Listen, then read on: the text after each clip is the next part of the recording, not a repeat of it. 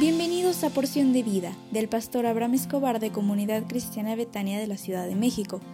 Prepárate porque hoy recibirás un mensaje para ti. Hola, ¿cómo estás? Muy, pero muy buenos días.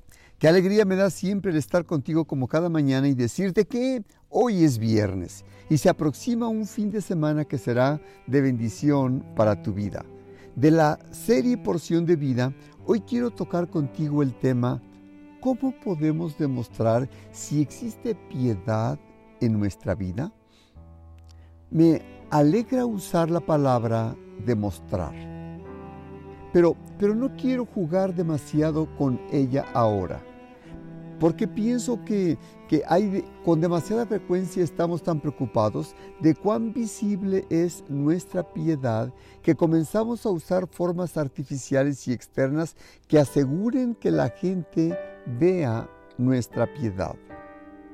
Esta fue una de las piedras de tropiezo más serias de los fariseos en el tiempo de Jesús aquellos que recibieron la acusación más severa por parte de él debido a que estaban constantemente ocupados de manifestaciones públicas de su piedad.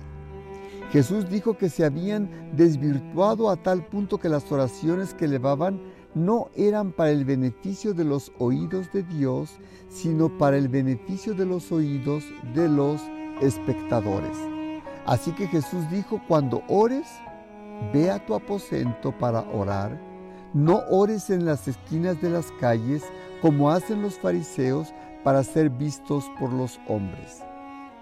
Los fariseos ayunaban y luego se paseaban por la, eh, con la cara larga, dando la impresión de que estaban sufriendo espantosamente por no haber comido, de manera que todos pudieran decir, mira estos pobres fariseos, lucen demacrados a causa de del riguroso ayuno espiritual que practican. Jesús dijo, cuando ayunes, unge tu cabeza, ve con una sonrisa en tu rostro y no permitas que nadie se entere de que estás involucrado en esa clase de vida espiritual. En un sentido entonces Jesús estaba en contra de las demostraciones públicas. Sin embargo, al mismo tiempo, nuestro Señor nos dijo que permitiéramos que nuestra luz brille ante los hombres. ¿Cómo demostrar que existe piedad en nosotros? Solo viviendo lo que dice la Biblia que debemos hacer. Ahí está el secreto. Callar en ocasiones, extender la mano al necesitado, levantar al caído o desvalido y sobre todo perdonar al que nos ofende, al que nos lastima o calumnia. La gente debe ver cómo enfrentamos la crítica, cómo reaccionamos cuando alguien se cuela por delante de nosotros en una fila y cómo reaccionamos cuando alguien rompe una promesa que nos ha hecho. Yo te pregunto, ¿cumplimos nuestras promesas? ¿Pagamos nuestras deudas a tiempo? Esa clase de cosas es muy visible, pero si tú haces esto viviendo lo que dice la Biblia, eso es mucho mejor para poder ser piadosos delante de la gente.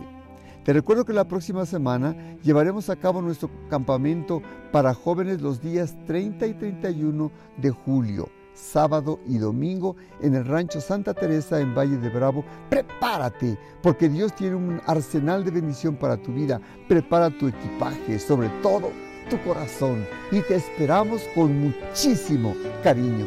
Deseo que tengas un excelente fin de semana y te invito para que asistas al templo el próximo domingo 24 de julio a las 10.30 horas porque estamos celebrando julio, el mes del Espíritu Santo en Betania.